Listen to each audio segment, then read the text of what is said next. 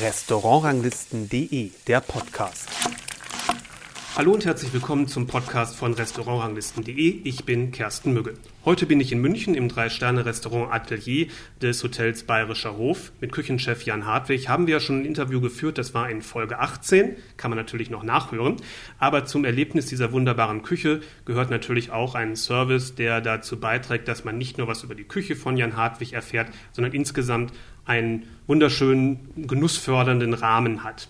Und dafür ist das Team von Barbara Engelbrecht verantwortlich. Der Service hier ist für mich ganz besonders natürlich, ohne aufgesetzte Attitüden. Und das gilt nicht nur für Barbara Engelbrecht selbst, sondern für das ganze Team insgesamt, zumindest so, wie ich das bisher erlebt habe. Daher freue ich mich ganz besonders, dass Barbara Engelbrecht sich jetzt Zeit für uns nimmt und mit mir über ihre Arbeit zu sprechen. Das ist auch gleichzeitig die erste Folge, in der wir das Thema Service komplett in den Mittelpunkt stellen in unserem Podcast. Und deswegen freue ich mich ganz besonders, dass Sie heute Zeit für uns haben. Ich freue mich auch sehr. Vielen Dank. Das erste Mal, ich habe nachgeguckt, wie ich das oft mache ähm, zur Vorbereitung von Interviews, wann taucht der Mensch das erste Mal bei uns in den Ranglisten auf, mit irgendeiner kleinen Meldung, mit einer Nachricht. Und das war bei Ihnen eine Meldung aus dem Jahr 2012, als Sie beim Preis für große Gastlichkeit mhm das ist ein Wettbewerb für junge Servicekräfte, den zweiten Platz belegt haben. Und mhm. dann habe ich in dem Artikel gelesen, dass sie 2011 auch schon mal mitgemacht mhm. haben und da auch den zweiten Platz haben. Ich weiß gar nicht, wo uns diese Meldung abgeblieben ist. Die muss es mal mhm. gegeben haben, aber ich vermute, bei irgendeinem Update der Software ist die verschwunden.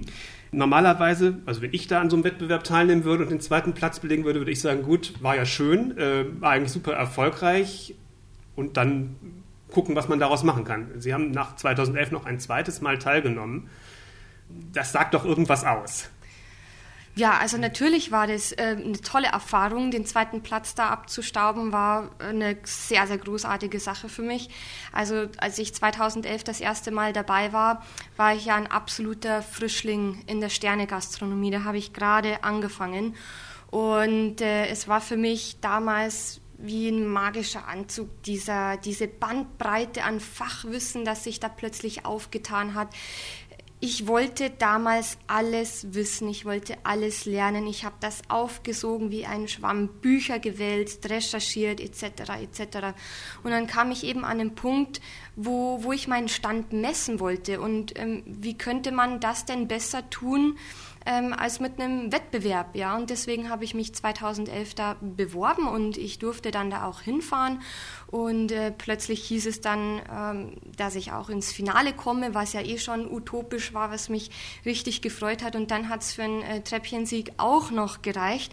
Also das war eine unglaubliche Erfahrung, nicht nur für mich selber. Also in dem Sinn hat es mich extrem gepusht, weil es natürlich ein enormes Selbstvertrauen gibt und ähm, diese ja. Bestätigung auch für mich, ne, Fleiß zahlt sich immer aus, wie ich so schön sage, ähm, bis hin natürlich zu den äh, Kontakten knüpfen. Und das war für mich auch die Bestätigung, okay, ich bin so auf dem richtigen Weg. Und es hat mich natürlich noch mehr gepusht, mich ähm, weiterzubilden. Ich habe dann eine äh, Kommi-Sommeliere-Ausbildung äh, nebenbei gemacht und habe mich ähm, weitergebildet, habe mehr gelernt und ich wollte das in 2012 ehrlich gesagt nochmal wissen und ich wollte diese tolle Erfahrung für mich einfach nochmal machen. Deswegen habe ich nochmal teilgenommen. Weil eigentlich ist es ja gefährlich. Natürlich kann man gewinnen, aber die Wahrscheinlichkeit, dass vielleicht schlechter wird, ist ja fast größer eigentlich. Ja, ne? klar, mit aber dem Gedanken geht man auch rein, aber das muss man dann auch aushalten können, wenn es dann so ist.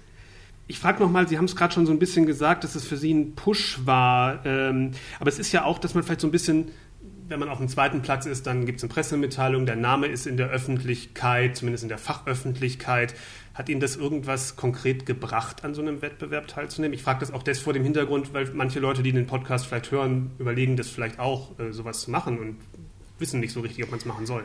Ja, also mm, der Preis für große Gastlichkeit hat da schon sehr die Pressetrommel gerührt, das muss man sagen. Mir war das damals auch gar nicht bewusst und das war natürlich nochmal ein fetter Bonus obendrauf. Und natürlich hat man das genossen, das ist ganz klar. Und Sie würden es jedem empfehlen, sowas zu machen? In jedem Fall, in jedem Fall, ja. Bei mir als verlieren kann man eigentlich nicht. Das stimmt. Ja. Also selbst oder mehr wenn Erfahrung es, sammeln, sagen wir mal so. Ja, selbst wenn es nicht für das Finale reicht oder auch für den Treppchensieg, es ist eine tolle Erfahrung, ähm, auch wenn man nichts abstaubt, man nimmt sehr viel mit, auch für sich selber. Ist da in der Zeit auch der Wunsch entstanden, selber Restaurantleiterin zu werden oder kam das schon vorher? Wie war das? Also das war damals noch nicht so konkret ausgeprägt. Also es war für mich schon ganz, ganz früh immer klar, ich, ich würde gerne ins Management, ich würde gerne in, also in die Richtung Teamleading, Organisation.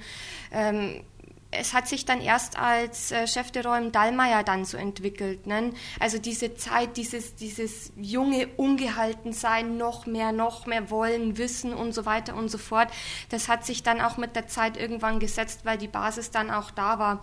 Und ähm, ich habe halt schon gemerkt, dass ich in dem, was ich tue, auch gut bin. Und, und das war für mich dann der einzig logische Schritt, das eine mit dem anderen zu verknüpfen. Also war bei Ihnen mehr der Wissensdrang zuerst der Antrieb, als jetzt unbedingt rein dieses berufliche Vorankommen, ich sag mal, dieses eher, ähm, wie soll man sagen, so schematisch, ich bin jetzt dies, ich könnte das werden, karriereorientiert? Also ja, das könnte man Wissens schon sagen. Der Wissensdrang. Mhm, mh. Zu Anfang schon, ja das ist ja eigentlich, ist eigentlich ganz positiv, weil wenn man, sag ich mal, sein Glücklichsein nicht so unbedingt von so Positionen abhängig macht. Ja, das ist absolut richtig. Ja.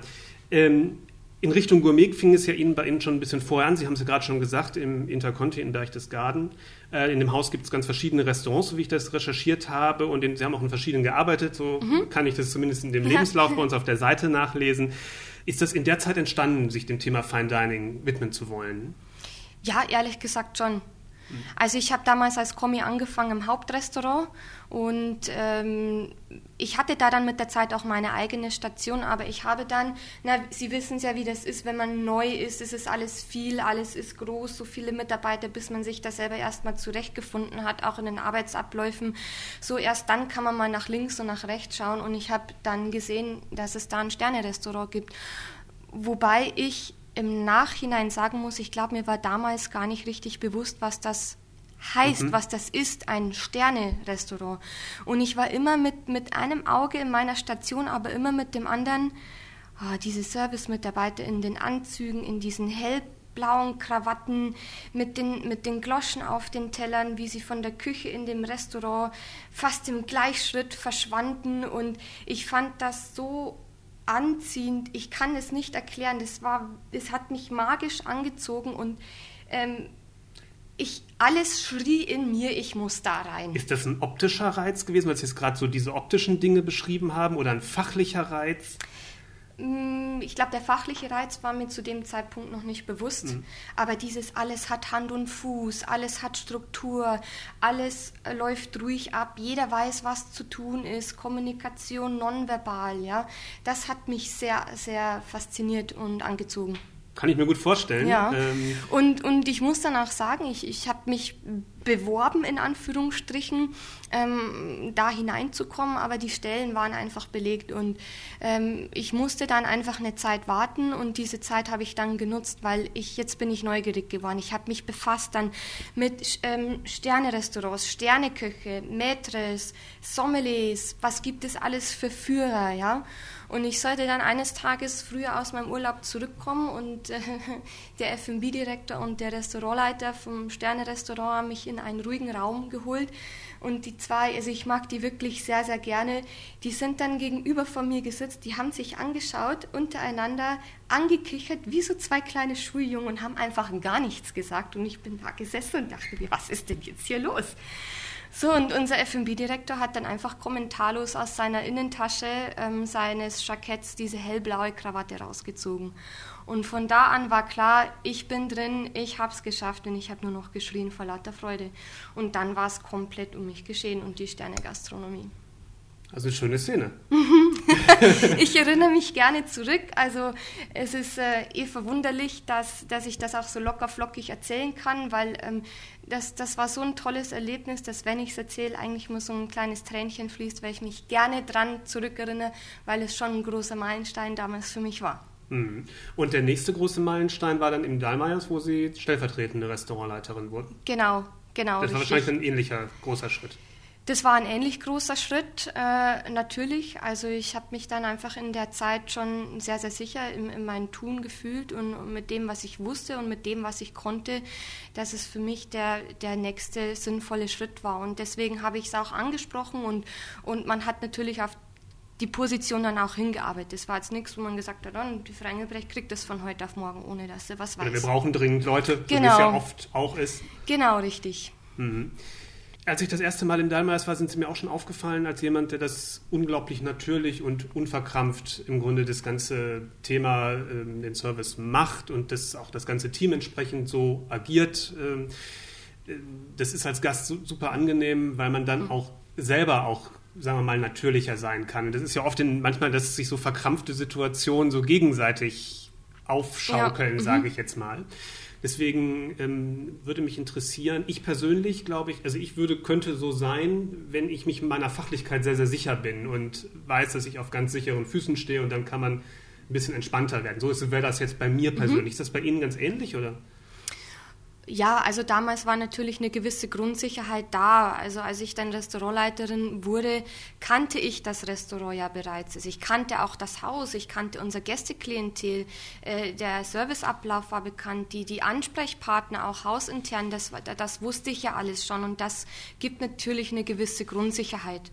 Mhm. Und dann habe ich einfach gemacht, so wie ich gemeint habe und äh, ich bin mir da in meinem, bei meinem Tun einfach immer ja, bei mir selber geblieben, muss ich sagen. Und ich habe schnell gemerkt, dass ich damit gut fahre, weil der Zuspruch der Gäste da war. Und äh, das hat natürlich mit der Zeit immer mehr, mehr Sicherheit gegeben.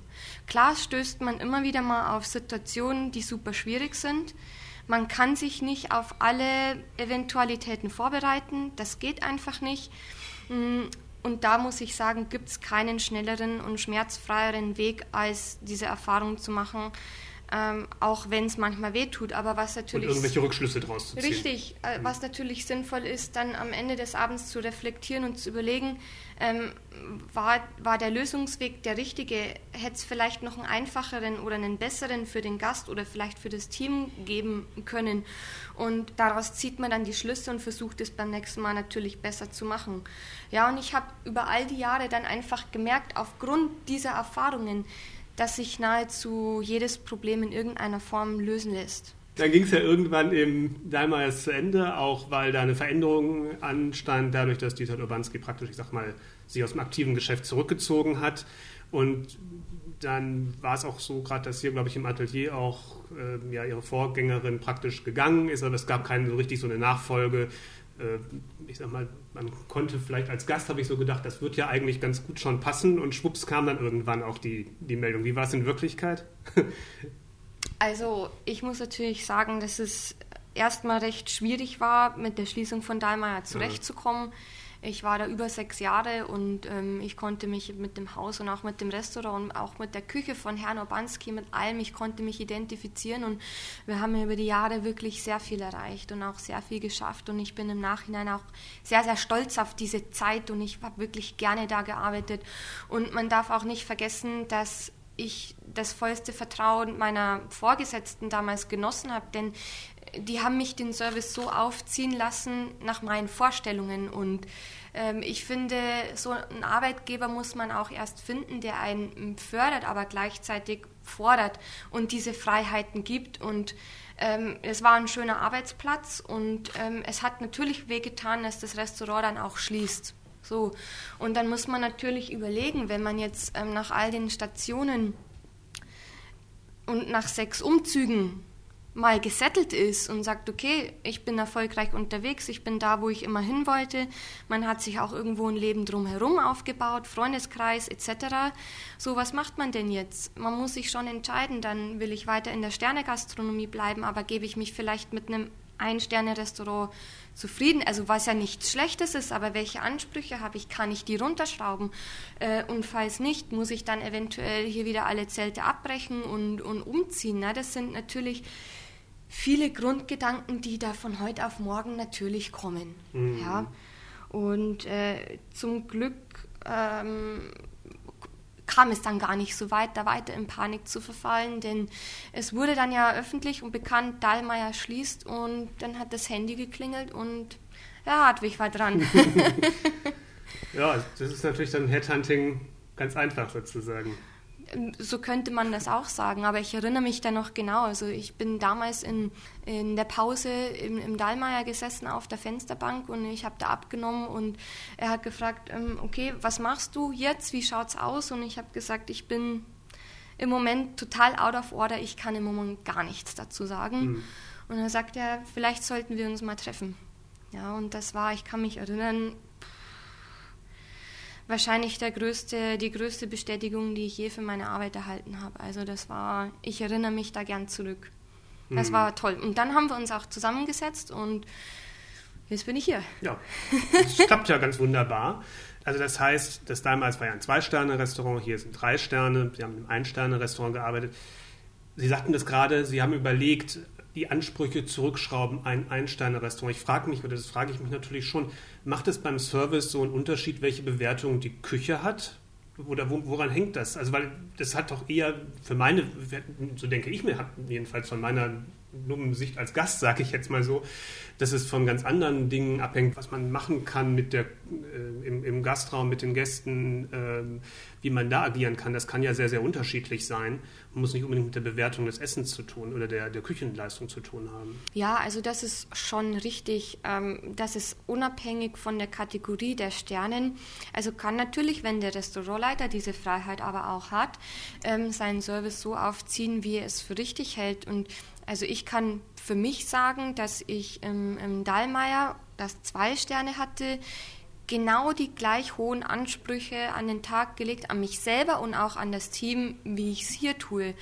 Ich denke schon, dass das jeder für sich entscheiden kann, nur ist muss man die ganze Sache mal umdrehen und von außen betrachten. Die Erwartungshaltung der Gäste ist anders. Mhm pro Kategorie. Mhm. Ähm, das heißt, ich kann mir schon vorstellen, dass da Arbeitsweisen in gewisser, gewisser Weise angepasst werden. Ja, also im Einsterner ist es vielleicht absolut okay, wenn man beim Annoncieren die vier Hauptkomponenten aufzählt. Ja, das würde im Drei-Sterner natürlich schon nicht mehr reichen. Weil ich dachte, dass das auch eher so eine stilistische Frage des Hauses ist, wie man es möchte.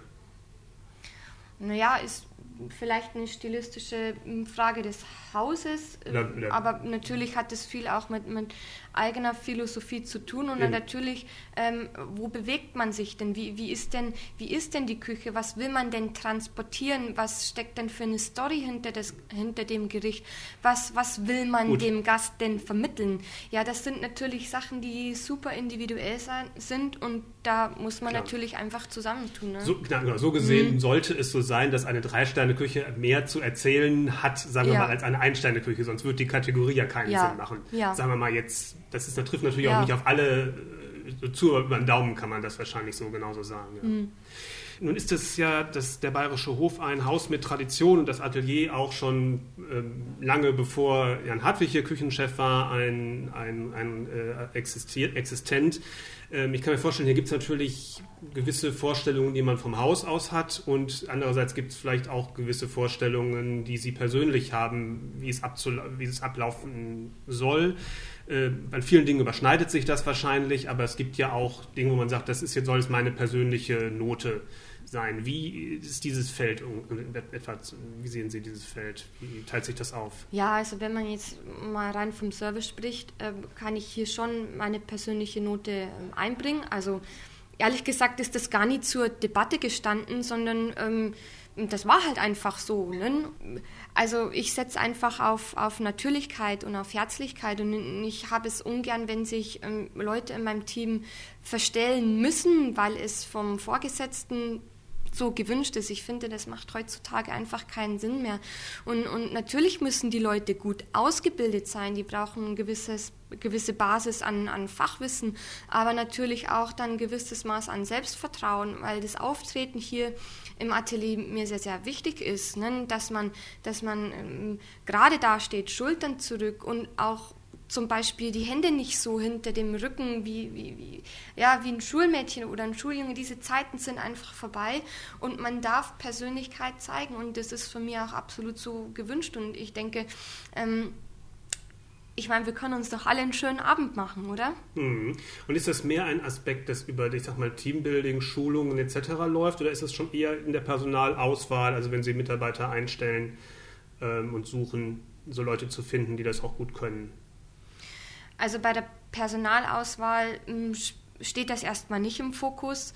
Also man darf ja nicht vergessen, wenn die Leute hierher kommen, je nachdem, wo sie vorher waren oder welchen Wissensstand sie mitbringen, ähm, das sind bei Neulingen, da fängt man ja komplett von vorne an. Ja, also ich habe das häufig, dass ich Bewerbungen bekomme von jungen Leuten, frisch aus der Ausbildung.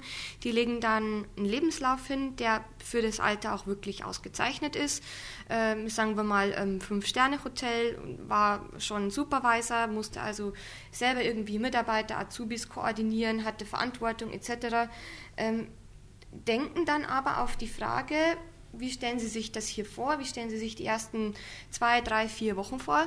Ja, die ersten zwei Wochen würde ich im Restaurant mal schauen und dann ähm, würde ich natürlich auf die gastgeberischen Funktionen um, umsteigen.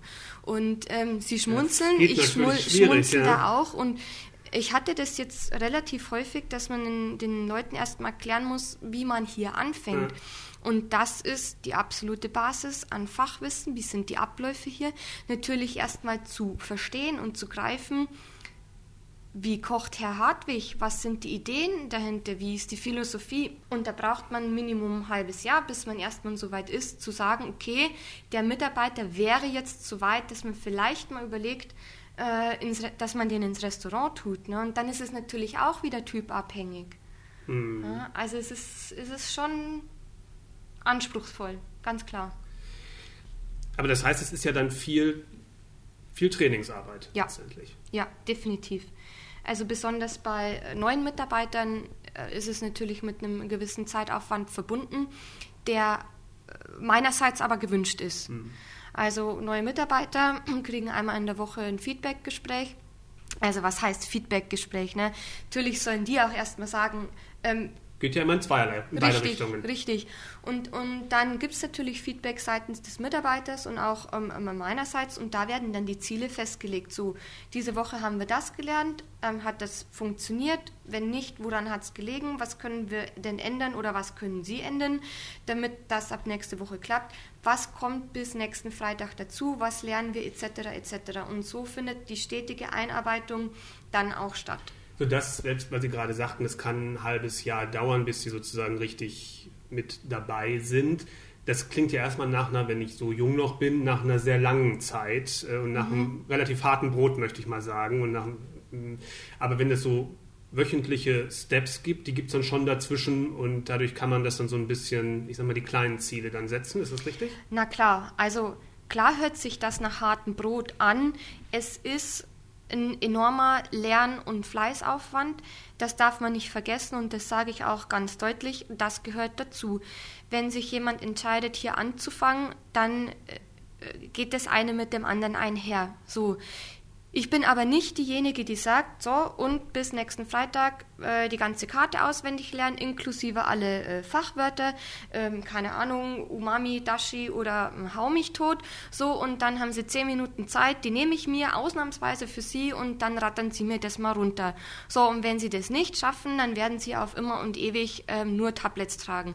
So ist das ja nicht, sondern ich setze mich ja nicht umsonst mit den Leuten hin, weil der eine lernt schneller, der andere halt langsamer, weil er sich mit gewissen Dingen schwer tut. Und da steht es halt in meiner Aufgabe, demjenigen unter die Arme zu greifen und zusammen einfach festzulegen, welches Lerntempo haben wir, sind die Lerninhalte zu viel, sind sie zu wenig und so weiter und so fort, sodass der, der neue Mitarbeiter weder über noch unterfordert ist. Ja? Und da muss man das, das gewisse Maß einfach finden und das geht nur, wenn man zusammen miteinander spricht. Das klingt schon, als ob das auch eine relativ zeitintensive ist es auch. Ist. ist. es auch. Ich muss aber sagen. Wie viel, wie viel, Zeit von Ihrer Arbeitszeit nimmt das so in etwa, kann man das sagen, ein? Nun gut, also man muss sagen, diese wöchentliche mhm. Gespräche, mhm. die gibt es bei neuen Mitarbeitern und das ist die ersten vier Wochen.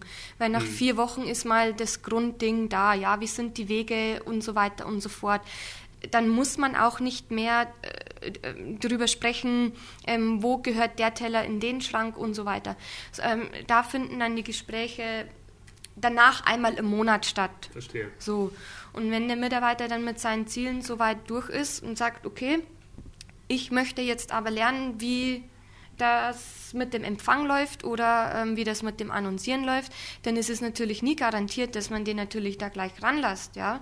Aber äh, ich, ich nehme mir da die Zeit, um das natürlich auch zu zeigen, weil die Leute, die sind zwar motiviert und, und solche Leute brauchen wir auch, die kommen aus eigener Motivation hierher, aber ich sehe schon in meiner Verantwortung auch zu schauen, dass das nicht flöten geht. Mhm. Ja, und, und ein Mensch, und das ist, glaube ich, überall so, der braucht einfach Ziele, an denen er arbeiten kann.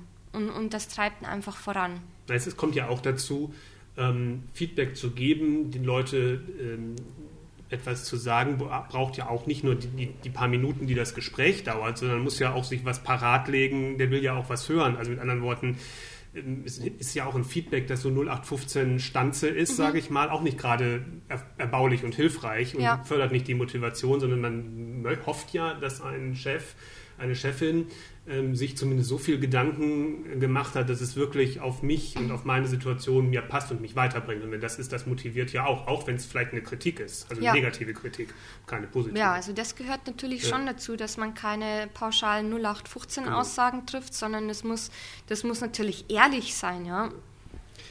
Jetzt gehen wir mal ein bisschen hinter die Kulissen mhm. äh, sozusagen. Wir als Gast oder ich als Gast sehe natürlich nur die die schöne Seite, um es mal so zu sagen, ähm, kann den Abend genießen. Mich würde mal so ein bisschen interessieren, was so im Hintergrund passiert.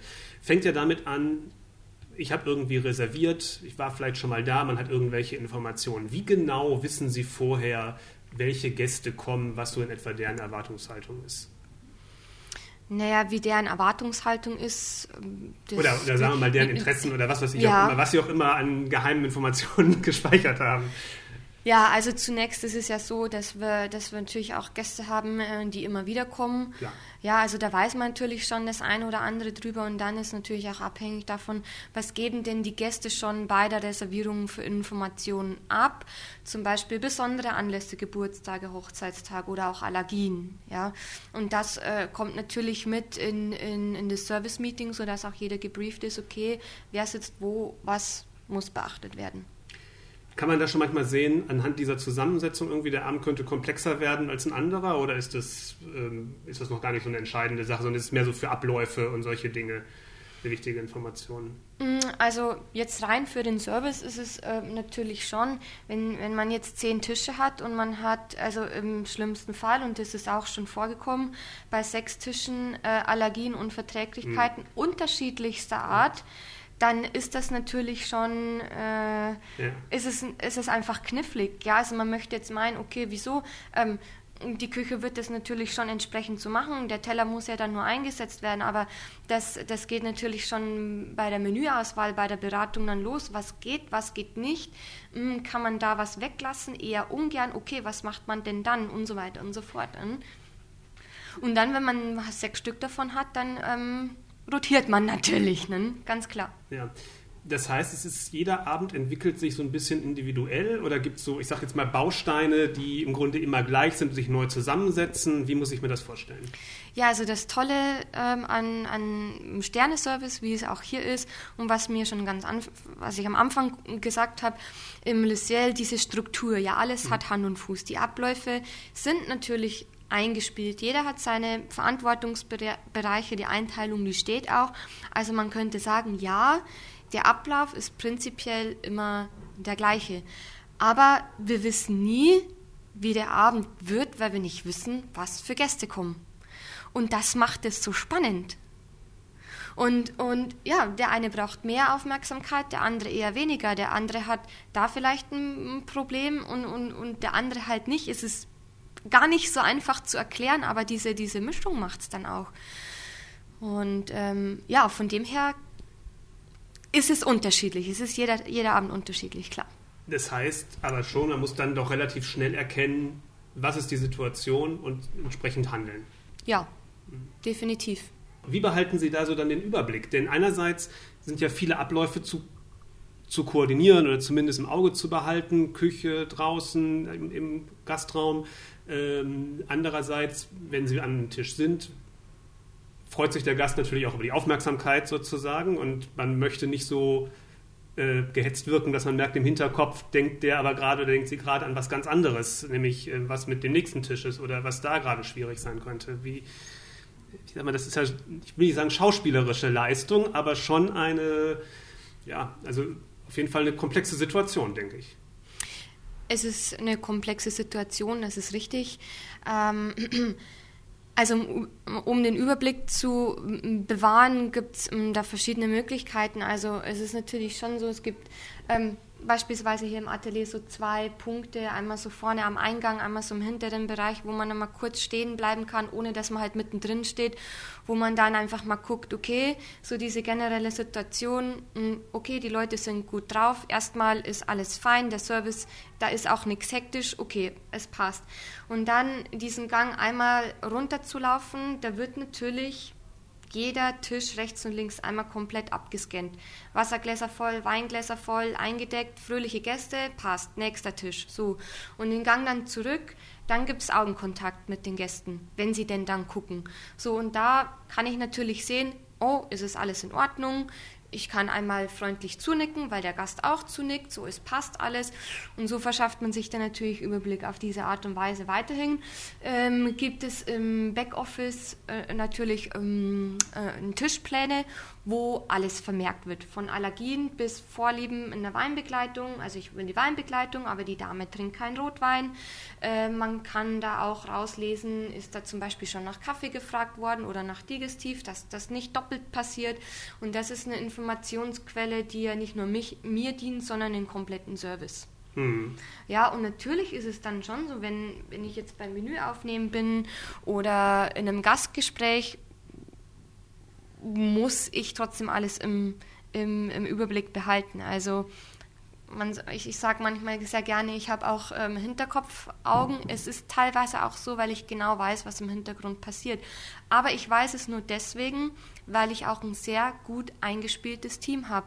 Und ich weiß, Mitarbeiter A wird als nächstes das tun, Mitarbeiter B, ähm, das ist sein nächster Schritt. Und natürlich muss ich mich dann, auch wenn ich länger an dem Tisch bin, auf meine Leute verlassen können. Und es ist einfach, dass man merkt, diese Struktur die ist einfach da und das ist natürlich auch das wahrscheinlich immer, was jeden Abend gleich ist, so im Grunde diese Organisator organisatorische Struktur, weil da kann man ja nicht mal so, mal so machen, weil sonst gerät ja alles durcheinander. Genau, ja. genau, richtig. Also das sind natürlich dann auch Feinheiten, ähm, äh, die es zu organisieren gibt. Also wenn, wenn es jetzt zwei größere Tische sind, äh, ein Fünfertisch und ein Vierertisch und der Rest sind Zweiertische, aber alle haben mehr oder weniger gleichzeitig die Karten in der Hand. Also das sage ich jetzt nur als Beispiel, das kommt ja so jetzt nicht vor, dass alle gleichzeitig äh, ins Menü schauen. Aber dann ist es natürlich schon, dass man guckt, okay, erst diese beiden Zweiertische aufnehmen, weil es in der Regel schneller geht. Und, sage ich mal, die schweren Geschütze sage ich mal, einen Fünfertisch, weil die Gefahr ist hier natürlich höher, dass die durcheinander bestellen. Ähm, der eine ähm, das Menü 1, der andere das Menü 2 und der dritte wechselt dann innerhalb nochmal. Das ist dann natürlich schon ein größerer Zeitaufwand und da kann ich natürlich die anderen beiden Zweiertische jetzt nicht warten lassen. Und das muss natürlich schon auch irgendwie äh, insgeheim organisiert werden.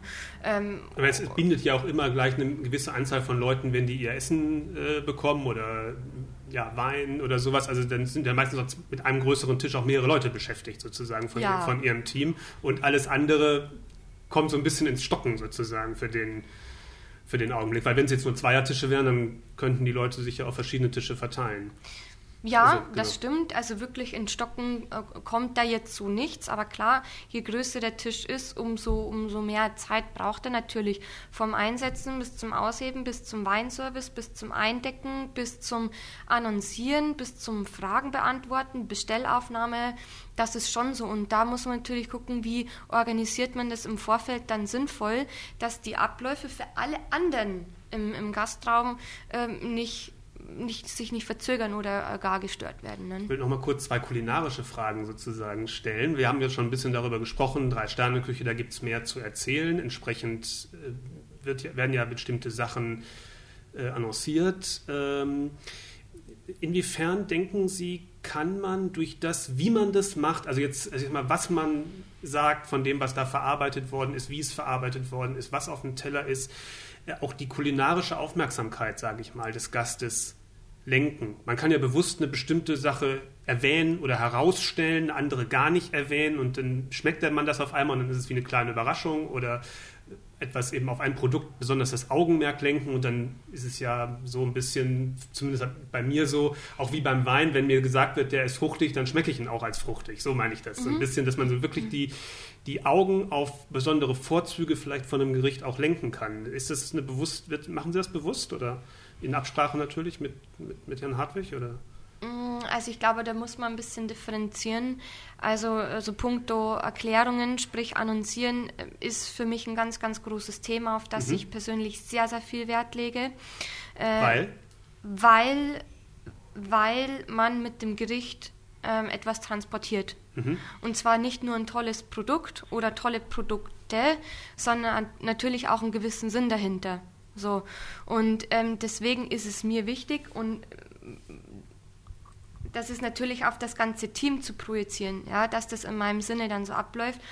Also angenommen, ich, ich versuche das mal anders zu erklären. Der Teller wird eingesetzt und man annonciert und dann ist es mir persönlich wichtig, dass der Servicemitarbeiter nicht auf den Teller guckt und dann alles selber nochmal mit den Augen abcheckt, was er jetzt gerade sagt, sondern ich möchte, dass da Augenkontakt gehalten wird. Dumm, also, dass ich immer auf den Teller gucke. ja, da, das machen auch ja, die meisten. Aber wenn man genau hinschaut, dann sieht man an den Augen des Gastes kann der mir folgen ah, mit dem, -hmm. was ich jetzt gerade erkläre. Ja. Denn mir ist es wichtig, dass der Gast weiß, was ist oben drauf, was ist unten drauf, was ist zu seiner linken, was ist zu seiner rechten mhm. und was gieße ich jetzt für eine Soße an. So, und wird da bemerkt, dass er schon ganz woanders hinschaut, ja. als was jetzt gerade erklärt wird, dann hakt man da nochmal charmant ein, so auf der linken. Weil mir es persönlich einfach so geht, wenn ich nicht weiß, was ist jetzt was oder ähm, wo ist denn was, was jetzt so schön ja, erklärt wurde, ähm, dann muss ich irgendwie wieder das Suchen anfangen. So. Nicht jeder Gast kennt ja alle Produkte so aus dem FF oder ja. manche Leute haben so eine Links-Rechts-Schwäche, so wie ich. Ja. Oder manche haben dann eben auch noch Rückfragen und darum sage ich, okay, dann ist fertig annonciert, in Anführungsstrichen, und dann bitte nochmal diesen Bruchteil von der Sekunde abwarten, bis der Gast Augenkontakt ja. macht und nickt. Mhm. So, das ist das Zeichen, okay, er hat es verstanden, ja. ich kann jetzt gehen. Und, und da einfach nochmal diese, diese Sekunde als Ansprechpartner da bleiben, weil vielleicht gibt es ja noch eine Frage. Ja, so. Das, die Situation kommt mir bekannt vor, ja. ja, und dann ist natürlich ähm, natürlich ganz wichtig auch ähm, zu vermitteln, was für eine Idee steckt hinter diesem Gericht, ja. Ich glaube, man hört aus dem ganzen Gespräch jetzt schon raus, wie wichtig, denke ich mal, für den Gesamterfolg ein guter Service ist für ein Top-Restaurant, logischerweise. Trotzdem stehen die Köche dann doch im Rampenlicht. Ich meine, in gewisser Weise auch zu Recht, aber ob das, dass es ähm, äh, so wenig Rampenlicht für den Service gibt, ist natürlich bedauerlich, ähm, sagen wir mal. Aus Ihrer Sicht, sollte sich das ändern? Kann man das ändern? Muss sich das ändern? Also ich weiß nicht, ob man das ändern kann, weil ich glaube, da müsste man erstmal anfangen, vor der eigenen Haustüre zu kehren. Denn, denn solange es noch Köche gibt, die ähm, Service-Mitarbeiter als Tellertaxis benennen, wird sich da, glaube ich, nie irgendwie was ändern. Ähm, und dann ist natürlich die Frage, okay, inwieweit ist es denn für die Gesellschaft überhaupt interessant? Ähm, ähm, ist die Gesellschaft überhaupt so weit, dass sie sagt, ich gehe in ein Restaurant, weil der Service so gut ist und nicht wegen der Küche? Also das mag sicherlich auch vorkommen, dass Leute da hingehen, aber weil sie schon mal da waren und wissen... Das sind wahrscheinlich eher die Stammgäste, ähm, ja. die dann überlegen, oh, da gehe ich lieber hin, weil es insgesamt dann ein netterer Abend ist. Ja, ja, ja aber wenn Sie jetzt äh, irgendwo in ein Land fahren und Sie, Sie möchten Sterne essen gehen, dann. und dann schauen Sie auf Michelin nach, ähm, wo Sie da hingehen könnten oder was Sie auch interessiert und nicht, was jetzt die beste ähm, Servicebewertung hat. Ja, das ist natürlich die große Frage und, und ob man das ändern kann, ich glaube, dem Ball würde ich da einfach den Medien zuspielen und auch mhm. den Führern ja, es gibt ja in dem Sinne zwar hier und da mal, äh, ich sag mal, kleine Extranoten für guten Service, ähm, aber genauso wie für Weinkarte und Ambiente. Das spielt so ein bisschen so in dieser, ich sag mal, in dem, Neben, in dem Nebenbereich. Und dann gibt es natürlich immer mal Service des Jahres oder so eine, aber das ist dann ja immer eine Person, die dann natürlich ähm, herausgehoben wird, aber es gibt keine, ich sag jetzt mal, Sterne ähm, für den Service, wiewohl der Michelin ja, was die Ausstattung in Anführungsstrichen von einem Haus hat, ja schon nochmal neben den Sternen eine zusätzliche Bewertung hat. Ich weiß nicht, ob dann der Service damit als Ausstattung gerechnet wird. Schön wäre, ist das nicht? Ne? Ja, also das wird natürlich da schon hm? ähm, alles hm. unter einen Hut gegeben.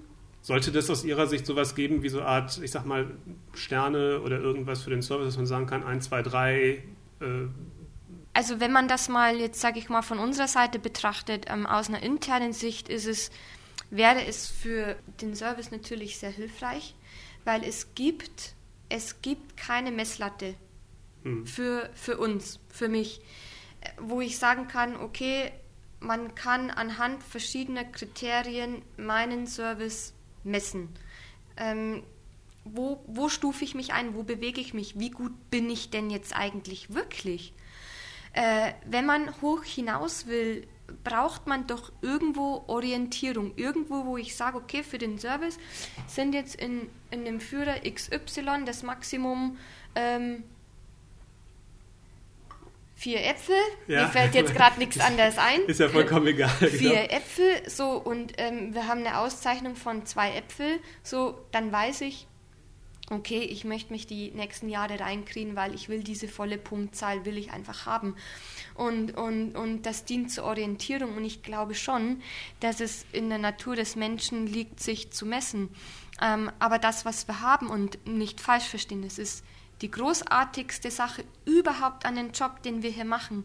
Diese, diese, dieser Applaus in Anführungsstrichen von den Gästen, die Komplimente, ähm, ähm, dass die sagen, es, wir haben ein Erlebnis geschaffen, nicht nur einen tollen Abend, sondern ein Erlebnis, was man lange nicht vergessen wird. Das, das, das nimmt man schon mit nach Hause und man denkt sich, Mensch, ich glaube, wir machen hier wirklich alles richtig. Wenn Leute sowas sagen, und dann sind das tolle, tolle Sachen. Und, und, aber das ist das einzige Kriterium, wo man sagen kann, okay, ja, der Service ist auch wirklich gut. Mhm. Also wenn es rein ums Messen geht, dann wäre es natürlich schon gut, ja. Mhm. Glauben Sie das oder hängt das damit zusammen, dass man doch auch hört und merkt, dass es im Service besonders schwer ist, Mitarbeiter A zu bekommen oder B langfristig in dem Job zu halten? Oder hat das andere Gründe aus Ihrer Sicht? ja, wo fängt man da jetzt an, wo hört man auf? Das ist schwierig. Nein? Also, äh, ich meine, die Leute, die hier sind, ähm, wie gesagt, die kommen natürlich aus einer eigenen Motivation hierher und die wollen lernen, die wollen sich weiterentwickeln, die wollen vorankommen. Und, und das finde ich gut und das unterstütze ich und das befürworte ich. Aber man darf halt auch nicht vergessen, dass man sehr viel Zeit hier investiert und es kann dann schon auch vorkommen, dass, dass die Leute dann mit der Zeit sagen, okay, diese Work-Life-Balance, die stimmt für mich nicht mehr. Ich habe das jetzt eine Zeit gemacht, aber ich will einfach jetzt, ich will meinen Hobbys wieder nachgehen, ähm, ich will sowas wie einen Feierabend haben etc. Also nicht, dass es so jetzt auch nicht möglich wäre, ähm, aber es ist natürlich auch mit Zeit verbunden und man muss natürlich schlafen auch irgendwann noch. Ja, und es ist halt auch hier natürlich bei drei Sternen ist der Druck natürlich enorm hoch und ähm, ich kann mir schon vorstellen, dass, dass es dann Leute gibt, die die Sachen mit nach Hause nehmen. Wissen Sie, die sagen, warum ist das denn jetzt heute schon wieder schiefgelaufen? Warum habe ich, hab ich da nicht besser aufgepasst? Warum ist mir der Fehler passiert? Warum ist mir der Fehler schon wieder passiert? Noch schlimmer, ja? Und das dann vielleicht nach, nach einiger Zeit auch nicht mehr wollen. Ja, mhm. die einfach nach Hause gehen und sagen, ich will mich jetzt meiner Freizeit widmen ja, also ich kann mir schon vorstellen, dass das mitunter auch Punkte wären, ja, neben all dem äh, ähm, Gehalt, Tarif etc., über das ja schon wirklich seit Jahren diskutiert Gut, das wird. Das ist nochmal ein ganz anderes Thema, aber ich glaube, ja. das ist natürlich auch, wenn, wie Sie das so sagen, einerseits hochqualifiziert, andererseits ist irgendwo dann auch, sagen wir mal, in dem Level ein, ein Ende der Karriereleiter letztendlich dann Restaurantleiter zu werden. Und wenn, dann, wenn man dann weiter guckt, dann ist man aus dem Bereich heraus letztendlich. Dann ja. kommen dann andere, aber auch noch interessante und reizvolle Tätigkeiten wahrscheinlich. Ja, also das kann natürlich in, gut in der Welt der Gastronomie und ja, Hotellerie. Ne? Ja, das kann natürlich möglich sein. Das muss natürlich jeder für sich wissen, äh, was er denn möchte und was ihm gefällt und wo er denn hin möchte. Ja, aber ich habe es auch schon erlebt, dass ähm, Mitarbeiter aus dem Team gegangen sind, weil die weiterkommen wollten, aber die nächsthöhere Stelle einfach nicht frei war. Hm. Ja, und das kann ich dann natürlich schon auch verstehen, äh, wenn man dann jung ist und hoch hinaus will, dann will man da nicht irgendwie ein Dreivierteljahr warten, ob die Stelle vielleicht dann frei wird, sondern dann guckt man sich natürlich auch anderweitig um. Wie ist das bei Ihnen? Auf absehbare Zeit bleibt die Stelle durch Sie besetzt? Oder die bleibt wie, besetzt. sind Ihre Ziele? Die bleibt besetzt. Super, ganz herzlichen Dank, Barbara Engelbrecht. Das war die heutige Folge des Podcasts von Restaurantranglisten.de. In 14 Tagen kommt die nächste Folge ganz automatisch, aber nur dann, wenn man den Podcast auch abonniert. Vielen Dank. Vielen Dank, es hat mich sehr gefreut, dabei zu sein. Es war ein tolles Gespräch und äh, vielen Dank.